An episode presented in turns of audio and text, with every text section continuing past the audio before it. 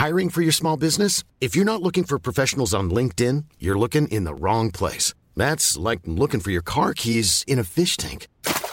LinkedIn helps you hire professionals you can't find anywhere else, even those who aren't actively searching for a new job but might be open to the perfect role. In a given month, over 70% of LinkedIn users don't even visit other leading job sites. So start looking in the right place. With LinkedIn, you can hire professionals like a professional. Post your free job on linkedin.com slash people today. Bibi Bibi Binge Audio. Allez, au boulot les feignasses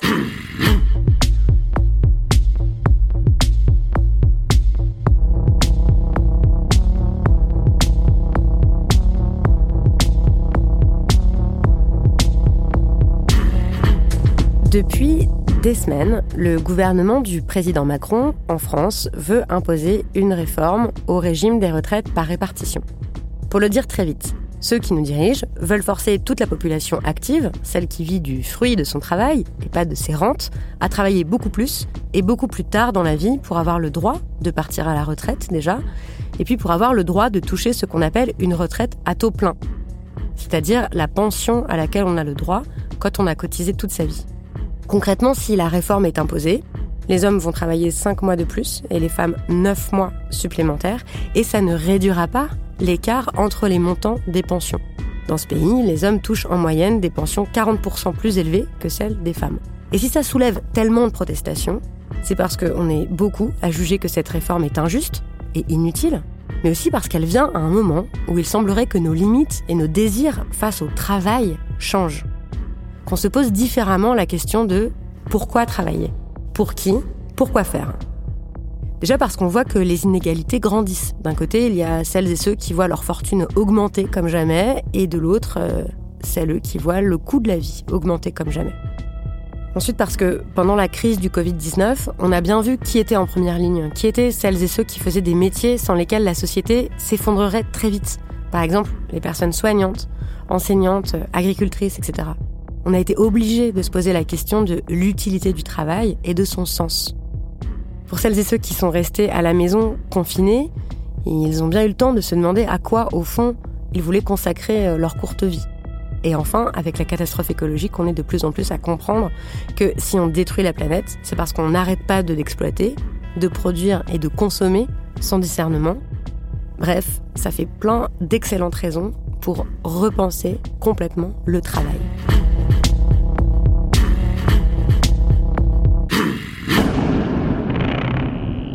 Les couilles sur la table, épisode 81.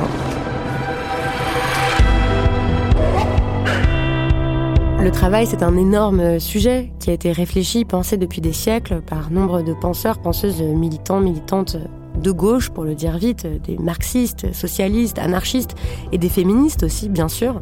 Alors, avec l'équipe des couilles sur la table, on s'est dit que pour être utile au débat en cours, on avait besoin d'un grand entretien qui fasse le point sur le travail, le genre, la classe, où on puisse répondre à des questions comme qui travaille dans ce pays? Qu'est-ce qu'on appelle le travail? Dans quel métier les hommes travaillent-ils le plus souvent? Pourquoi touchent-ils en moyenne des salaires et donc des retraites plus élevées? Comment se croisent ces inégalités de genre, de classe, de race? Comment est-ce qu'on pourrait repenser notre conception, notre organisation du travail pour cesser enfin de reproduire des inégalités? Mon invité connaît ce sujet à fond. Bonjour Sophie Pochic. Bonjour.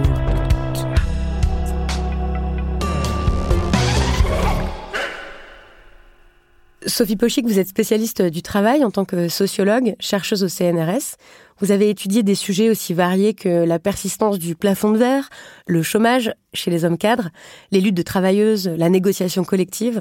Vous avez notamment publié deux ouvrages collectifs récemment, euh, Le genre au travail, recherche féministe et lutte de femmes, et puis Quantifier l'égalité au travail, outils politiques et enjeux scientifiques. Vous êtes aussi membre du comité de rédaction de la revue Travail, genre et société, et du comité scientifique du réseau international de recherche, MAGE, Marché du Travail et Genre.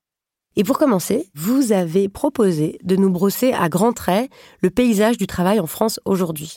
Où travaillent euh, les hommes? Que font-ils comme métier? Y a-t-il des secteurs euh, très très masculins? Si oui, lesquels? Et comment se répartissent les efforts selon la, la classe sociale et le genre des personnes qui travaillent? On vous écoute. On méconnaît souvent qu'en bas de l'échelle euh, salariale, le genre des métiers est très marqué et il évolue peu. Et ça s'explique notamment par une orientation euh, scolaire qui est très marquée par le genre dans les filières euh, professionnelles courtes, les BAP, les CEP, les bac pro. Et les ouvriers travaillent toujours dans un monde d'hommes. Il y a à peu près, chez les ouvriers, quatre hommes pour une ouvrière. La proportion n'a pas changé depuis 1982. Bon, il y a quelques secteurs euh, industriels qui sont un peu plus mixtes, l'agroalimentaire, l'industrie pharmaceutique. Et hum, les ouvriers, euh, malgré la désindustrialisation, leur faible visibilité dans les médias, en fait, ils sont toujours euh, numériquement très nombreux. C'est 30% des hommes qui sont ouvriers.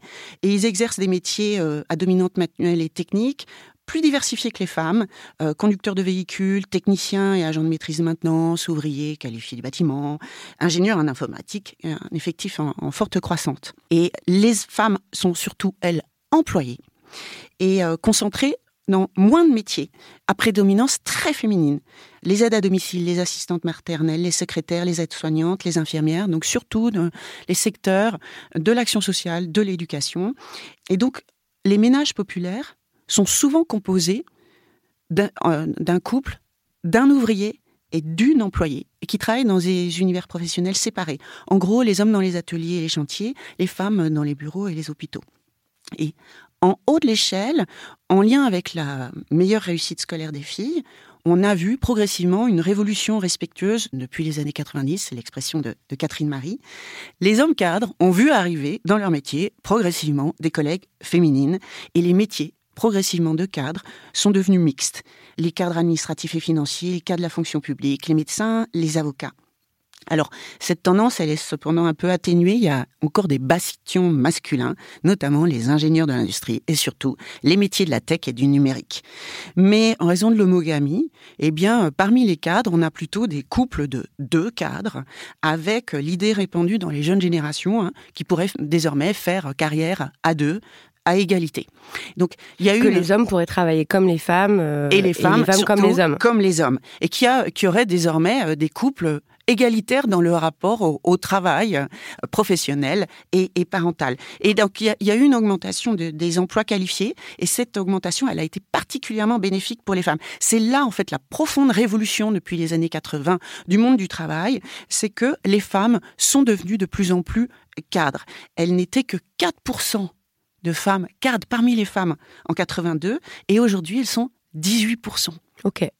Mais à la fois il y a eu plus de cadres dans la population euh, générale aussi. Tout à fait. Pour les hommes, c'est pareil. Hein. Les hommes cadres en 82, il y avait 10% d'hommes qui étaient cadres, et maintenant c'est 24%. Donc un quart des hommes sont des cadres et des professions intellectuelles supérieures. Mais il y a quand même 30% des hommes qui sont ouvriers. Oui. Et les autres, ils font quoi? Alors, euh, c'est ce qu'on appelle profession intermédiaire, mmh. euh, technicien, euh, agent de maîtrise. Et puis, il y a aussi les indépendants. Même si on est dans une société, la France, c'est une société salariale. Hein. il y a beaucoup moins d'indépendants, mais c'est que 8% mais c'est plus masculin que, que féminin. Il n'y a que 4% des femmes qui sont indépendantes. D'accord. Et vous avez employé le mot de homogamie. Oui. Ça veut dire que dans un couple, le fait qu'il est plus probable que les deux membres du couple soient de la même classe sociale ou appartiennent à la même catégorie euh, socio-professionnelle, c'est ça? Oui, oui, ça c'est un phénomène qui est euh, toujours euh, très fort et particulièrement chez les cadres. L'homogamie est, est, très forte. Dans les années 80, on avait plutôt des hommes cadres qui étaient en couple avec des femmes qui ne faisaient pas carrière et cette homogamie s'est renforcée.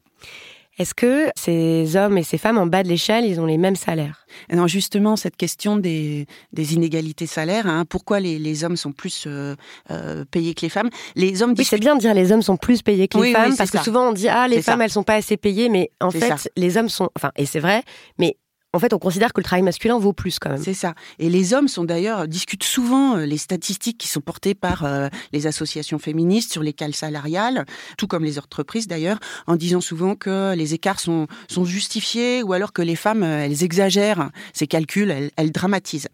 Alors, bon bah du coup on va faire le point sur ces chiffres. Alors, ok. Donc l'écart de revenus salarial, en gros, il est de, de 22 il y a plusieurs facteurs, mais en gros, les hommes, ils échappent au bas salaire et ils accèdent davantage au haut salaire. Il y a plusieurs facteurs. Il y a d'abord un effet temps.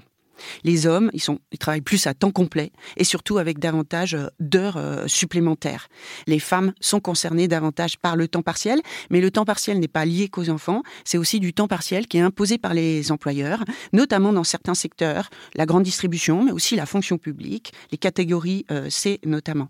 Et un des indices de ces emplois partiels ou de ces miettes d'emploi, selon l'expression de Tania Angeloff, c'est que les femmes jeunes et les femmes seniors, elles travaillent davantage à temps partiel euh, que euh, celles qui sont dans les tranches d'âge 25-49 ans. Donc, les hommes travaillent davantage en termes d'horaire. Il y a aussi un effet de secteur et de métier qui est extrêmement fort. Et les hommes travaillent dans des secteurs, des professions plus lucratifs. L'écart d'ailleurs euh, de salaire, il est plus important dans le secteur privé que dans le secteur public. Ils ont des opportunités de stabilisation et surtout de progression salariale plus fortes en montant dans l'échelle, et surtout en changeant d'employeur. Puis il y a aussi des métiers qualifiés qui sont considérés comme en pénurie, qu'offrent des salaires à l'entrée euh, beaucoup plus élevés, euh, notamment par exemple dans le numérique. Donc les artisans. Oui, mais il y a surtout une, meilleure reconnaissance sociale de leur euh, qualification, qui est plus technique, une meilleure aussi défense de la valeur de leur métier ou de leur pénibilité, car ils sont plus syndiqués.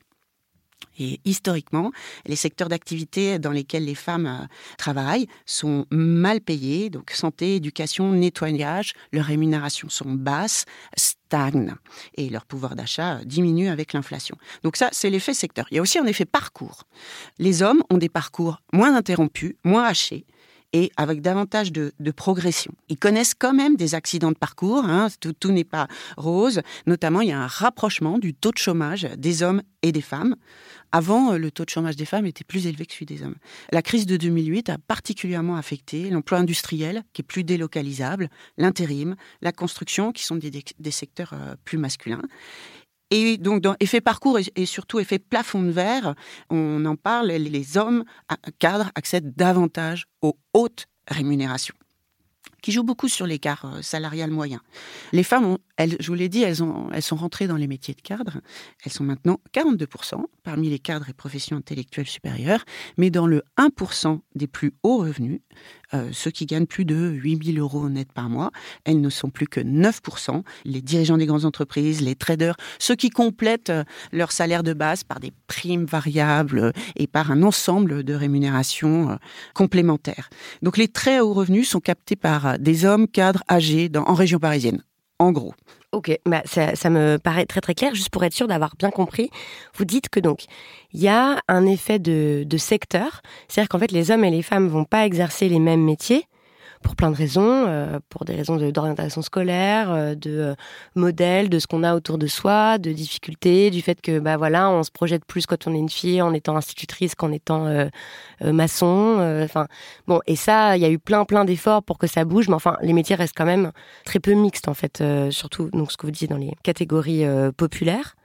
Mais aussi, vous dites que les métiers masculins offrent plus de progression c'est-à-dire que les métiers féminins, en fait, on rentre dans un métier et il n'y a, a, pas moyen de d'augmenter son salaire en, devenant plus qualifié, en, en, changeant de poste, en faisant de l'encadrement. C'est des métiers comme en cul-de-sac, quoi. Oui, c'est des métiers avec euh, des carrières euh, beaucoup plus plates, beaucoup plus plafonnées, et aussi euh, l'instabilité des parcours ne vous fait pas progresser. Si vous interrompez votre activité, vous prenez un congé parental par exemple, ben, vous revenez souvent au salaire en bas de l'échelle. Donc quand même, pour mettre les choses au point, c'est vrai qu'on dit oui, mais euh, voilà, les femmes sont moins payées, mais bon, peut-être, enfin, on a quand même cette idée. Comme beaucoup de gens pensent que le monde est juste et bien fait et tout ça, on se dit bah oui, mais euh, voilà, les femmes ont des moins hauts salaires euh, parce que elles contribuent moins, parce que bah, ce qu'elles font ça rapporte moins d'argent, parce qu'elles sont moins productives. Voilà, qu'est-ce qu'on répond à ça? Qu'est-ce que vous avez envie de répondre à ce genre d'argument? Il y a une, vraiment une, la valeur sociale euh, des métiers euh, avec euh, l'idée de travail productif, notamment euh, dans l'industrie, qui euh, créerait de la valeur, alors que le travail productif, notamment dans la fonction publique, qui est particulièrement féminisé, ce serait plutôt du travail qui coûte à la société, alors que évidemment les métiers euh, de la santé, de l'éducation ne sont pas que des coûts, mais évidemment participent à l'élévation du niveau de qualification, du maintien en bonne santé d'une population. Donc c'est une une vision très productiviste du travail. Ouais. L'ensemble de ces facteurs expliquent au final les écarts les plus bas salaires des femmes qui se retrouvent notamment en fin de carrière Dans avec, la retraite.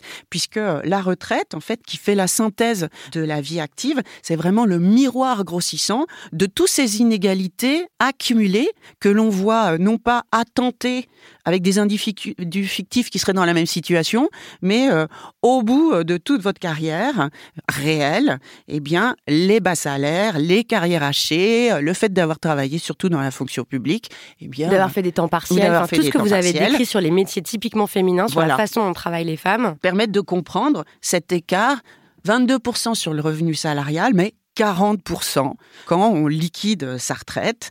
C'est euh, 1924 euros pour les hommes en 2019 contre 1145 euros par mois pour les femmes En moyenne. en moyenne. Ça veut dire qu'il y a des retraites encore plus petites, beaucoup de retraites encore plus petites et des retraites plus élevées, mais quand même, en moyenne, les hommes, ils touchent une retraite 40% plus élevée.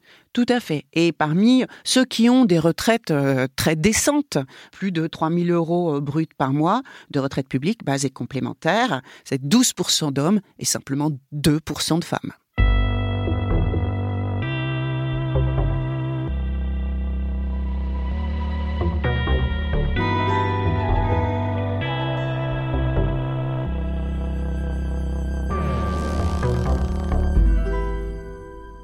Depuis tout à l'heure, on dit, bon, les hommes travaillent comme ci, les femmes travaillent comme ça. Et évidemment, ce qu'on n'a pas nommé, c'est le fait qu'on ne parle que de travail rémunéré.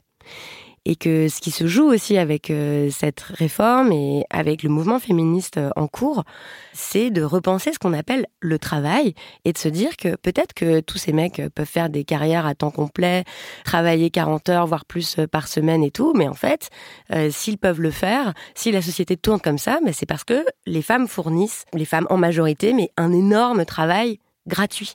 Le travail qui consiste euh, à faire en sorte euh, que tout le monde ait de quoi euh, manger, se changer, être dans une maison confortable, etc. Ce qu'on appelle le travail domestique. Et donc, toutes nos discussions là sur le travail, ça prend pas du tout en compte ce travail domestique. Est-ce que ça veut dire que la façon dont on imagine le travail est complètement androcentrée? Oui, tout à fait. Le modèle du système de, retraite est vraiment fondé sur uniquement la prise en compte de la vie active au sens du travail productif. Et il y a toute une tradition euh, féministe, matérialiste, à la suite de Christine Delphi, Colette Guillaumin, Daniel Kergoat, qui dit qu'il faut regarder la famille et le couple, c'est pas simplement le lieu de l'amour et la sexualité, mais c'est aussi le lieu où les femmes réalisent du travail domestique et parental gratuit, du travail reproductif qui profite au mari, mais plus largement à euh, l'ensemble de la société. Au sein des couples s'opère une division sexuée du travail si on regarde en même temps travail professionnel et travail euh, domestique. Et cette division sexuée du travail, elle est asymétrique avec les hommes qui sont de plus en plus libérés et au fur et à mesure de leur carrière du euh, travail domestique. Donc cet effet se voit particulièrement avec euh, l'arrivée des enfants. L'arrivée des enfants, une femme sur deux réduit son activité professionnelle quand un enfant arrive prennent un temps partiel, elles interrompent leur activité, prennent un, congé euh, parental. Il y a vraiment une chute du taux d'activité des femmes entre 25 et 54 ans, alors que l'arrivée des enfants n'a pas d'effet sur l'activité des pères. Donc le fait de prendre en charge davantage le travail domestique et parental, donc euh, évidemment, les auditrices et auditeurs vont dire non, mais euh, les jeunes générations, c'est différent. Il y a une aspiration au père d'être plus présent, d'être dans des couples plus égalitaires.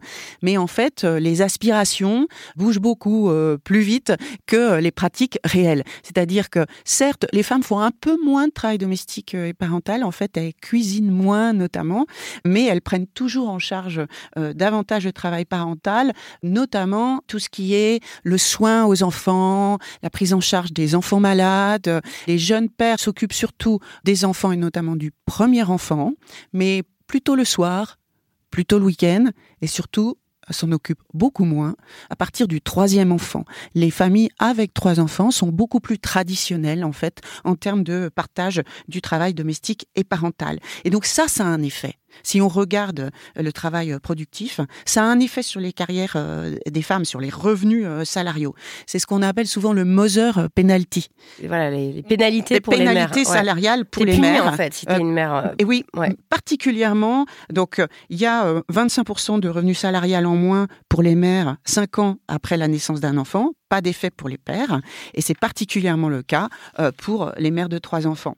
Et c'est ce qui explique euh, que euh, progressivement, on voit des couples avec Monsieur Gagne-Pain, le modèle un peu traditionnel du breadwinner, et puis Madame Gagne-Petit, selon Madame Gagne-Miette, pour reprendre l'expression de l'économiste Hélène Périvier. Donc, du côté des pères, il n'y a pas d'effet de sur le taux d'activité, il n'y a pas d'effet de l'arrivée des enfants, ils passent pas à temps partiel, ils prennent pas de congé parental et même il y a un daddy bonus notamment pour euh, les pères de familles nombreuses et les cadres.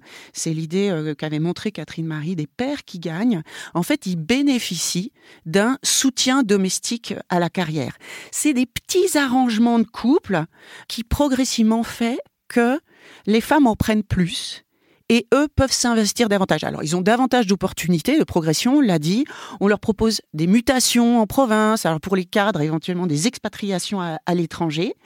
Et Madame se sacrifie pour le bien-être des enfants, met sa carrière en parenthèse et eux euh, s'investissent davantage. Puis il y a aussi un effet, mais pour les catégories plus populaires, de différence de besoins, de, revenus. Donc on va prendre davantage, par exemple, d'heures supplémentaires euh, pour faire face aux charges financières. Et puis qu'on comprend, euh, enfin je, pense à toutes les histoires que j'entends, que je lis sur comment ça se passe quand les enfants arrivent ou les choix que font ou pas les femmes dans le travail. C'est aussi que il y a plein plein de raisons qu'on comprend aussi très bien du fait que par exemple, peut-être les métiers féminins, s'ils sont en miettes, euh, mal valorisés, qu'en plus euh, le monde du travail, on l'a vu euh, avec MeToo, et peut être vraiment très très hostile aux femmes. Avec, c'est combien 30% des femmes qui ont subi du harcèlement sexuel au travail en Europe.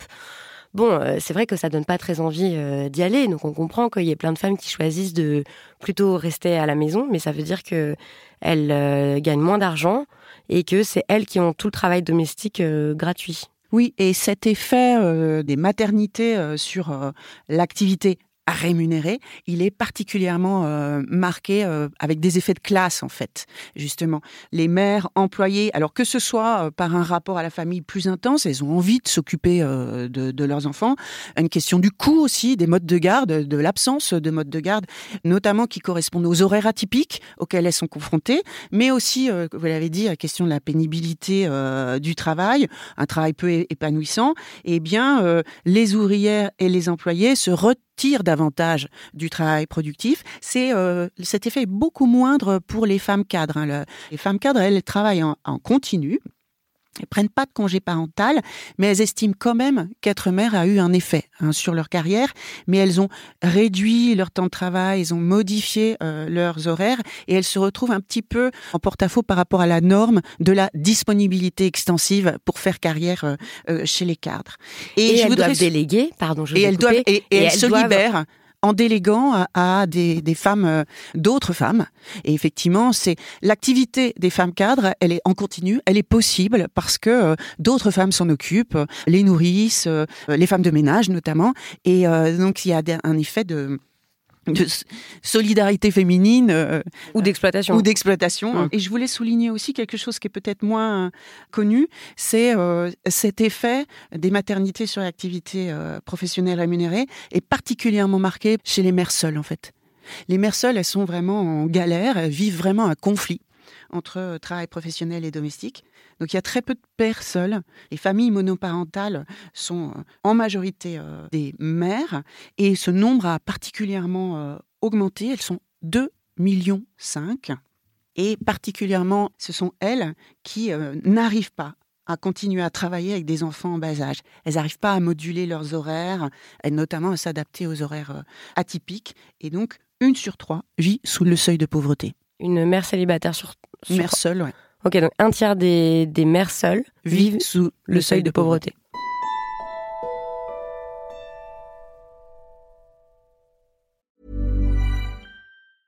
I'm Sandra, and I'm just the professional your small business was looking for. But you didn't hire me because you didn't use LinkedIn jobs. LinkedIn has professionals you can't find anywhere else, including those who aren't actively looking for a new job but might be open to the perfect role, like me.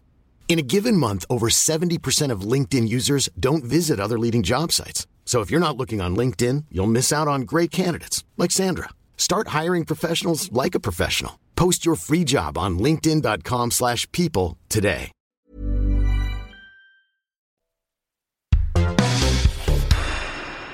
Et la façon dont le formulent euh, les économistes euh, Céline Bessière et Sybille Golac, enfin Sybille Golac est, est sociologue, c'est qu'en fait, si on prend le temps de travail global, à la fois le travail domestique et le travail rémunéré, eh bien les femmes avec des enfants, elles travaillent plus pour gagner moins. Quand elles sont en couple avec des enfants, elles travaillent en moyenne trois heures de plus par semaine que les hommes. Mais il y a seulement un tiers de ce travail qui est rémunéré pour elles, alors que les hommes, bah, il y a deux tiers de leur travail qui est rémunéré. Voilà. Et ça, c'est pas des chiffres euh, qui sortent de nulle part, c'est des chiffres super solides qui sortent de l'enquête emploi du temps de l'INSEE. Donc, c'est des statistiques euh, nationales, euh, officielles, très, très utilisées. Et on voit bien comment les femmes, euh, elles sont très actives, mais euh, elles ne sont pas rémunérées euh, pour cela. Il y a des gens qui pourraient dire, bah si, elles sont rémunérées parce qu'il y a le salaire du mari ou parce qu'elles vont avoir... Enfin voilà, parce qu'en en fait, on partage et tout. Mais en fait, enfin, c'est quand même pas la même chose, quoi. Non, alors cette euh, question du travail domestique euh, et parental qui n'est pas reconnue comme un travail, si on arrive sur la question des retraites, certains euh, vont vous dire oui, mais quand même, il y a les droits familiaux qui font que on donne des annuités aux mères pour finalement un peu compenser cette inactivité à l'arrivée des enfants. Des annuités, ça veut dire qu'on va dire, bon bah voilà, vous avez eu trois années, vous n'avez pas eu de travail rémunéré, on va vous en donner une... Ça va compter comme une année de retraite, pour la retraite. C'est ça. Mm. Cette année-là, euh, vous n'avez pas. euh, c'est une année euh, cotisée fictive, mais c'est un droit supplémentaire. Parce que il faut savoir que la question des, des retraites moindres des femmes est notamment liée au fait qu'elles ont des carrières incomplètes. Hein. elles n'arrivent pas à euh, cotiser euh, pendant 43 annuités euh, en continu. Donc, euh, les droits familiaux, c'est vrai que c'est une reconnaissance, mais qui n'est qu'incomplète. Et il y a aussi une reconnaissance un peu partielle de ce travail domestique et parental à travers, la mesure de la pension de réversion. hein, puisque souvent cet écart est, est souligné, l'écart des retraites est de 40% si on prend que les, les retraites de droit direct. euh, Donc ce que les- les femmes touchent à partir de ce qu'elles ont cotisé. voilà. Mais ça diminue à 28% si on prend en compte la pension de réversion qui est touchée par les veuves si elles étaient mariées, avec euh, l'idée que ça compense notamment euh, leur carrière euh, hachée et leur dévouement À la carrière de leur mari. à la carrière de leur mari Eh oui. et à l'éducation des enfants.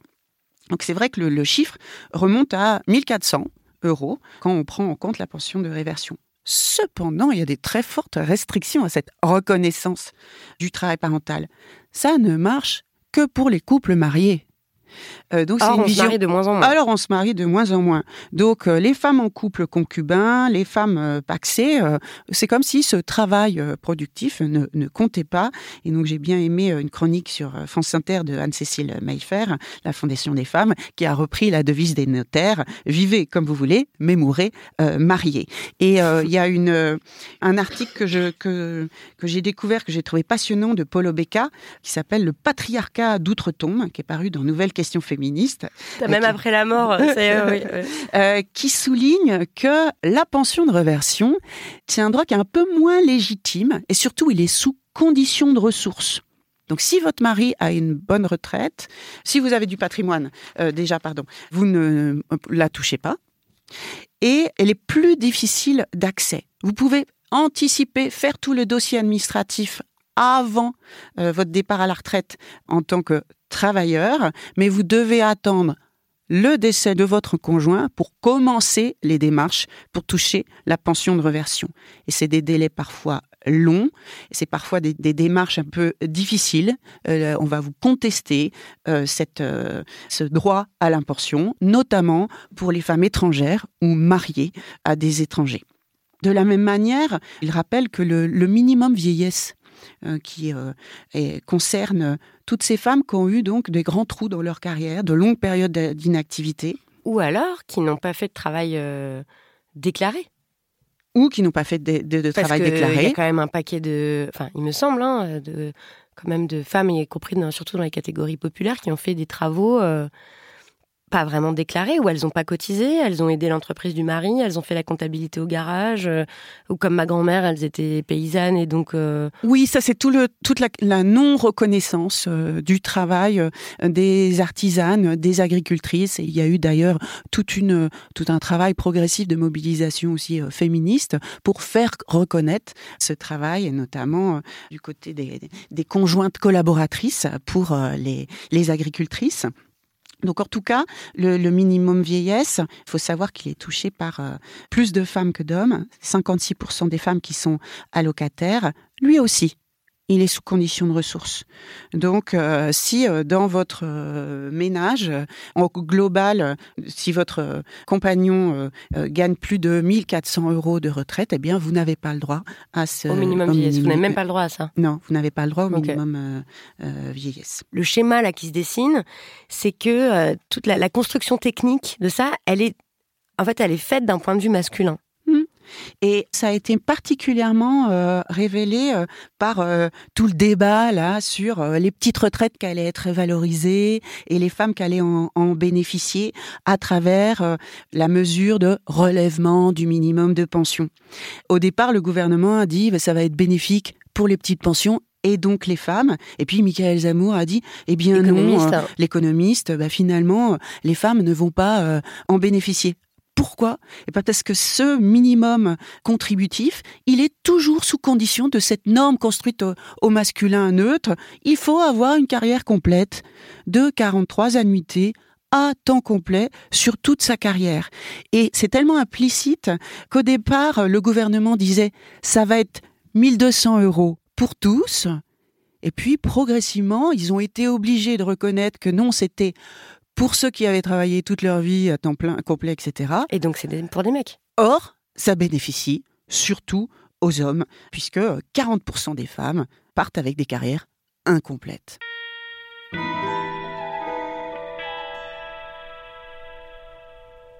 Comment la conception du travail qui est défendue actuellement euh, par le gouvernement est aussi une conception euh, très, euh, j'ai envie de dire bourgeoise en fait, du travail très ou très ouais, très cadre. Très cadre. Ouais.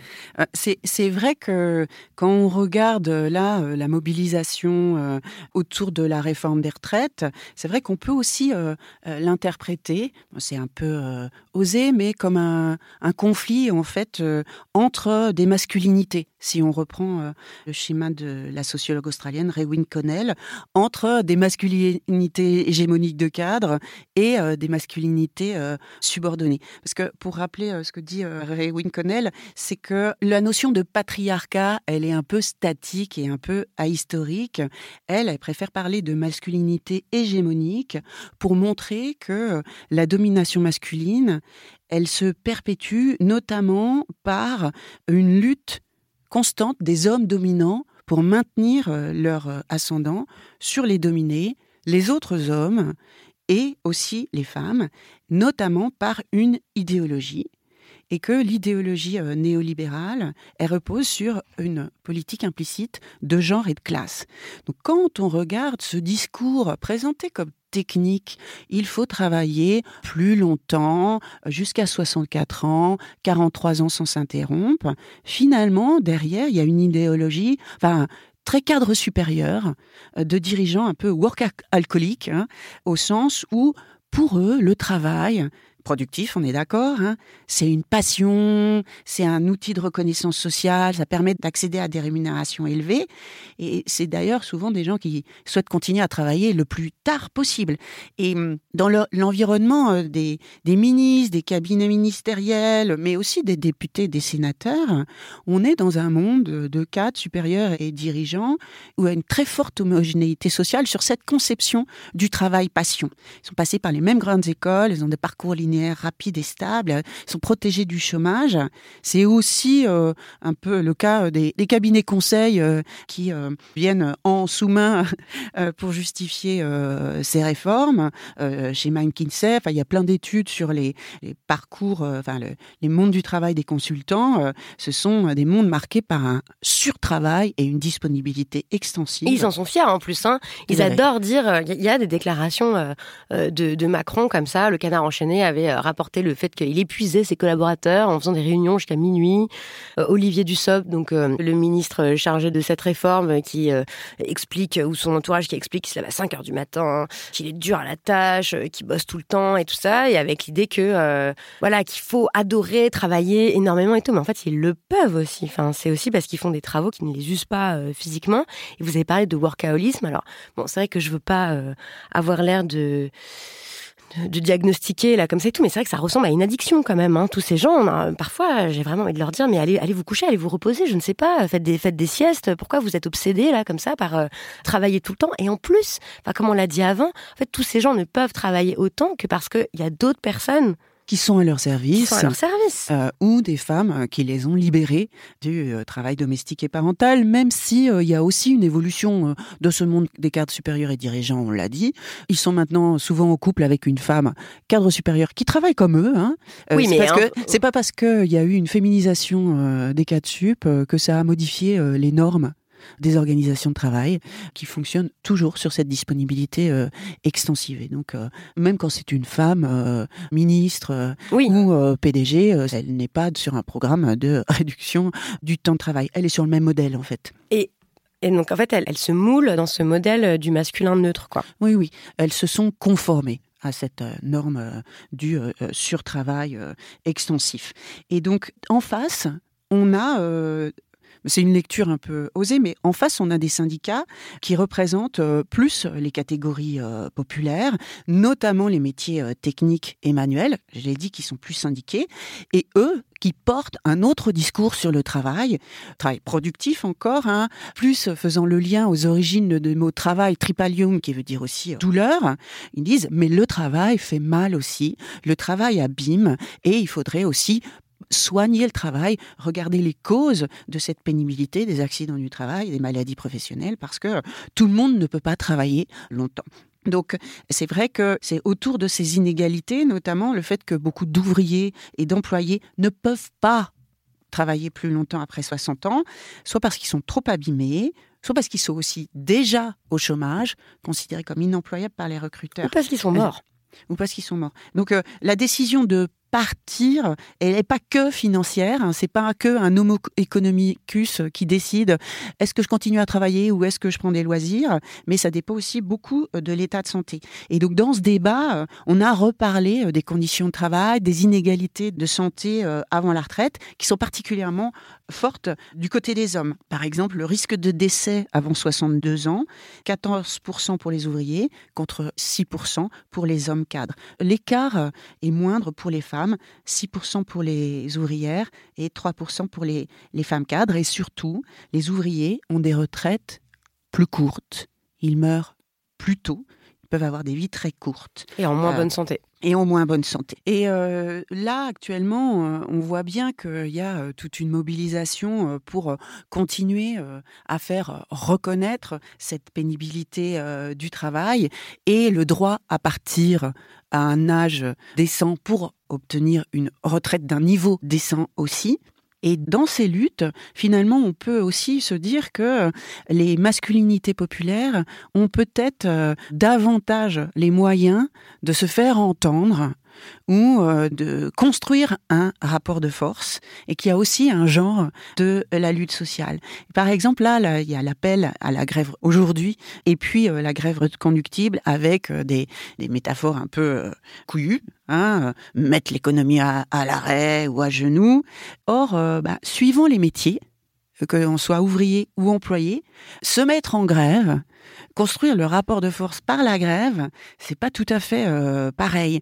Et euh, c'est plus complexe et moins spectaculaire. les électriciens, ils peuvent couper le courant, les cheminots, ils peuvent arrêter les transports, les raffineurs ils peuvent bloquer euh, l'arrivée du carburant à la pompe. Euh, du côté des, métiers relationnels, c'est plus difficile et faire la grève dans ces métiers relationnels, il y a beaucoup de dilemmes parce qu'on se retrouve euh, éthique quoi. Des dilemmes éthiques parce qu'on se retrouve face à des usagers vulnérables. Ce sont des élèves. Est-ce qu'on va arrêter de faire cours? Ce sont des malades. Comment faire grève à l'hôpital? Ce sont des personnes dépendantes pour euh, les auxiliaires de vie par rapport euh, aux personnes euh, âgées. Puis c'est beaucoup moins spectaculaire de fermer une école ou de pas balayer euh, euh, les bureaux euh, le matin. La question du, coût de la grève se, se pose aussi. C'est plus difficile de faire grève quand on a un bas salaire, qu'on est une mère seule, et il y a besoin de caisses de grève. Et ces caisses de grève, elles fonctionnent surtout quand on est dans des métiers syndiqués.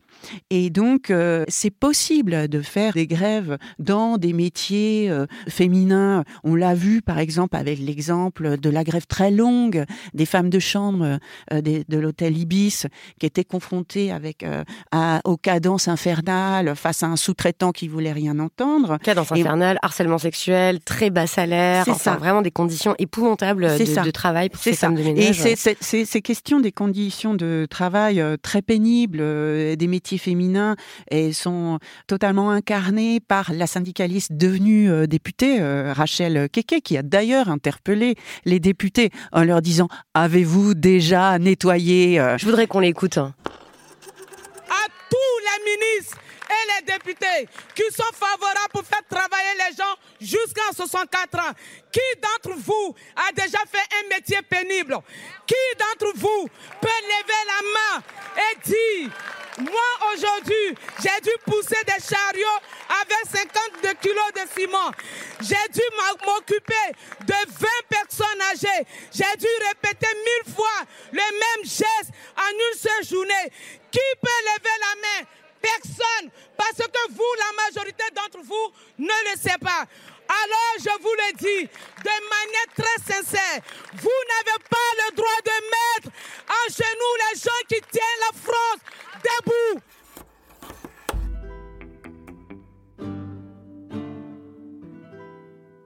Qui est très impressionnant, c'est comment elle se fait euh, la porte-parole effectivement de toutes les, catégories populaires, notamment femmes, dont le corps est abîmé par le travail. Et c'est vrai que les députés, même euh, femmes, sont souvent beaucoup plus euh, des cadres et, méconnaissent, non pas cette expérience, effectivement, du travail euh, intenable à notamment en fin de parcours.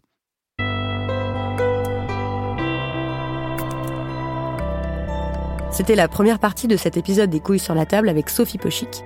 Dans la deuxième partie, mon invité va détailler toutes les pistes pour enfin sortir de la reproduction des inégalités et espérer répartir équitablement les efforts, le travail, le revenu et donc le temps aussi qu'on passe à la retraite. Toutes les références et les travaux sont à retrouver dans l'article qui accompagne cet épisode sur le site de Binge Audio, binge.audio. À la réalisation, c'était Elisa Grenet. Avec moi au montage et à la production, Naomi Titi. Pour la communication, c'est Lise Niederkorn et Jeanne Longhini. Les couilles sur la table est un podcast de Binge Audio. Vous pouvez nous écrire sur les réseaux sociaux de l'émission et à l'adresse les couilles sur la table binge.audio. Si vous avez aimé cet épisode, appris des choses, ben, n'hésitez pas à nous le dire et surtout à faire circuler cet épisode autour de vous en l'envoyant euh, à vos proches qui peuvent être intéressés. Merci beaucoup et à bientôt.